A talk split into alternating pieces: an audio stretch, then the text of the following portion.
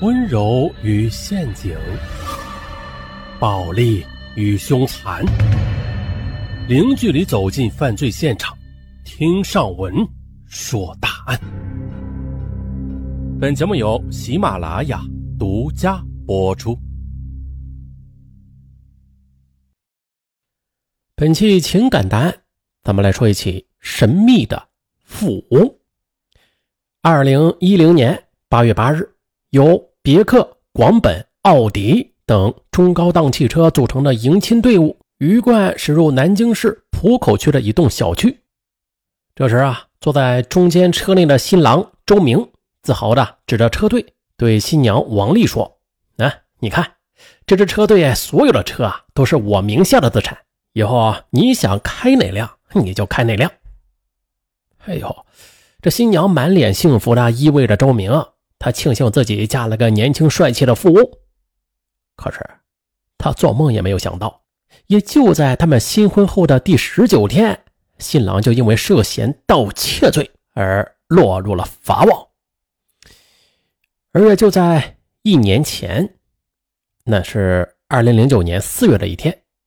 一个年轻人走出了监狱，他回望着自己曾经待过多年的监狱，脸上露出了一丝冷笑。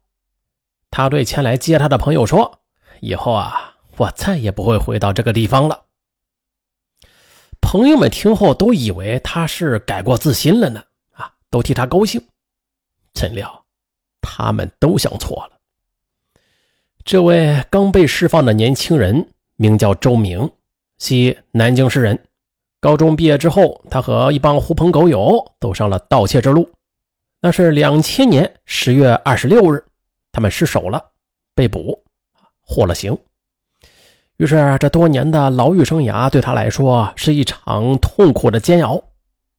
出狱之初，他的确是想洗手不干，走上正途的，但是找工作时却连连碰壁。亲戚朋友帮忙介绍了好几个对象，都因为他不光彩的过去而告吹了，他为此十分苦恼。一个月后，周明通过昔日的朋友认识了一位名叫赵铁的奇人。这赵铁呀，比他小七岁，家住在外地，来南京闯荡不久后，就成了电动自行车大盗。这几杯酒下肚之后，赵铁向他炫耀：“兄弟。”不瞒您说，我特制的工具能够打开任何一辆电动自行车的锁。周明非常敬佩他，啊，这赵铁啊就劝他一起干。周明很犹豫，他一想到曾经的牢狱之灾就不寒而栗，但是赵铁却又怂恿他：“哎，你一个刑满释放人员，要是不想办法赶快致富，那那谁会看上你啊？”赵铁这话。正好就戳到了周明的痛处，手头正紧的周明也是几经权衡，啊，便拜赵铁为了师。二零零九年六月，赵铁伙同周明在南京新街口附近盗得一辆电动自行车。这赵铁骑着盗来的自行车先行一步，留下周明继续寻找猎物。赵铁刚骑出不远呢，一个身材高挑的女孩从商场里就出来了。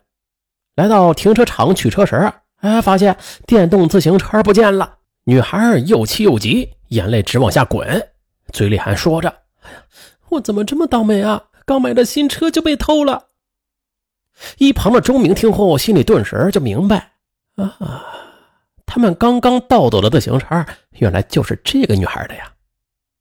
周明见女孩长相漂亮，不由得怦然心动。要是帮他把电动自行车给找回来，那自己跟他套套近乎，说不定他还会成为自己的女朋友呢。想到这儿，周明走上前去，装着很热心的样子说：“哎呦，姑娘，你的电动车丢了。”女孩点点头，周明则随即露出了一副侠义的模样，对她说：“姑娘，你别着急，就在刚刚，我就看到一个小青年推走了你的车，你在这等着，我去帮你追回来。”在女孩感激的目光中，周明拐进了一个小巷，在小巷里就找到了正在那儿等他的赵铁。周明也来不及跟赵铁解释，啊抢过赵铁骑的自行车啊，就往回赶。边赶边回头说：“这车呀，是我一个亲戚的啊，我我现在得还给他。”赵铁见他匆匆忙忙离开了背影啊，就信以为真了。哎呦，看着失而复得的电动自行车，女孩喜出望外。周明呢，则趁机的就问清了女孩名字叫王丽，时年二十二岁，家在安徽，来南京打工已经两年了，现在是在一家服装店打工。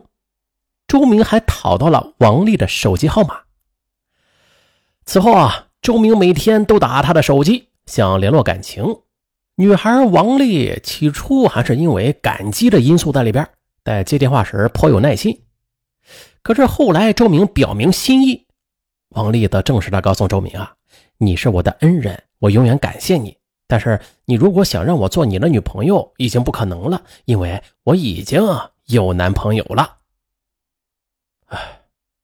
王丽的话让周明很沮丧。可是沮丧了没多久呢？他又突然接到王丽的电话：“周明啊，你有汽车吗？啊，你问这干嘛呀？我跟男朋友吵架了。你要是有汽车呀，你就来接我下班，我要当面气气他。”周明心里一喜，哎呀，机会来了。周明出狱之后，他曾经学过驾驶技术啊，有驾照，开车不是难事可是车该从何而来呀？周明犯了难。租车吧，手续繁琐，租车费也够高的。他正在犯难时，忽然就看到一个巷道里停着一辆别克轿车。周明心里一痒，他要冒险用盗自行车的专用工具来盗汽车。让他惊喜的是，那套工具居然对别克轿车也管用。不到一分钟的功夫呢，他就打开了车门，并且顺利的发动了引擎。他又看到时间还早，就又开着车找到了一个报废汽车拆车厂，趁人不备之时盗得了一副车牌，哎，就换上了，然后大摇大摆的开着车来接王丽下班了。那天傍晚，周明风风光光的让王丽上了车，而开着电动自行车来接王丽下班的男朋友则气得直跺脚呀，他却只能眼睁睁的看着汽车绝尘而去。在车上，王丽开始向周明诉苦了。原来呀，她与男友是老乡，两人一起来南京打工。男友做保安，工资收入不高，用钱呢十分抠，两人就经常为钱的事儿争吵。听完王丽的诉苦之后，周明的心里暗笑啊，暗笑之余，他就把自己包装了一番，告诉王丽，说自己办有一家公司。年收入上百万，还果然，周明山寨富翁的身份就立刻吸引了王丽。王丽向他投来了羡慕、崇拜的眼光。就这样，与王丽男友的 PK 中，周明第一回合取胜，但是他却丝毫不敢轻敌呀。为了让王丽彻底投入自己的怀抱，他也是煞费苦心的花钱讨好王丽。在王丽面前出手阔绰的他，现在仅凭盗电动自行车，那是难以满足恋爱成本的增长了。周明曾经跟赵铁签订师徒协议时，这所盗的赃物啊是按照三七开分成的，就是赵铁师傅得七，他这个徒弟啊得三。但是现在急需用钱，他为了多得提成，就没少与赵铁翻脸。二零零九年七月。两人因为分赃问题闹得特别激烈，最终分道扬镳。周明单飞了，单飞的同时，他也摒弃了盗电动自行车的初级阶段。第一次盗别克的成功，让他开始做起了汽车大盗。他认为，开车的都是有钱人，那成功一次要比盗电动自行车要强上百倍呢。但同样的，盗汽车工程量大呀。这销赃也很危险，这一个人作案难免会顾此失彼的，容易出事于是他就网罗了王彤、周火等两个徒弟，三人就奔波于南京、张家港等地作案，并且是屡屡得手。这下口袋里有了钱，周明在王丽面前就更加显得财大气粗了。有一次啊，王丽说啊，自己的手机进了水，想要找人维修。哎，修啥修啊？周明立刻给他把手机扔掉了，然后将自己从车里盗得的一部高档手机就送给了王丽。不久，他又送给王丽一台手提电脑。嚯，在周明的金钱攻势之下，王丽终于下定决心与穷男友分手，投入了周明的怀抱。对于周明而言，他是一个惯偷，反侦查的手段也是相当丰富。于是啊，他就跟两个徒弟交底儿，说道德的汽车和物品，在没有百分之百的把握之下，是一件也不能卖。原因也很简单，就是怕卖赃之后出事儿。节目的最后，给大家拜个年，各位听友过年好，祝大家虎年虎虎生威，吉祥如意，呃，家人安康，幸福美满。再就是二零二二年呢，尚文还是陪伴大家一直走下去，精彩的节目也会源源不断，大家拭而以待，下回见。